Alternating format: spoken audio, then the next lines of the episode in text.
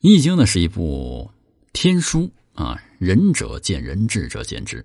那么谁对谁错呢？看人所见。我们都从这个年轻时候走过来啊，结合自己走过的路呢，深感所知道，呃，道理太晚太少了。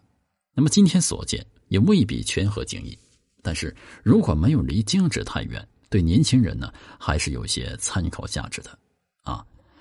那接下来要说一说这个《易经》中的难。啊，就是东南西北那个南。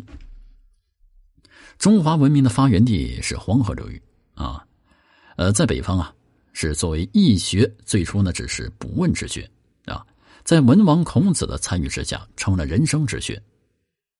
我读易经呢，有几句词语啊，印象最深：一是有幽往，二是立设大船，三是立西南，南征极等。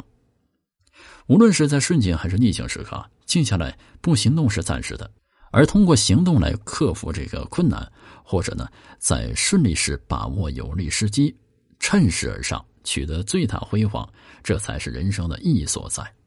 在立设大川的背后，我们可以看到古人那种不畏江河之险、勇于做大事的心胸和气概；在立西南、南征极的背后，是古人善于找准方向。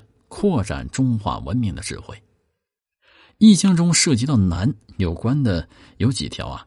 那么《易经》牵卦中啊有这个牵啊，立西南，不立东北，利见大人，贞吉。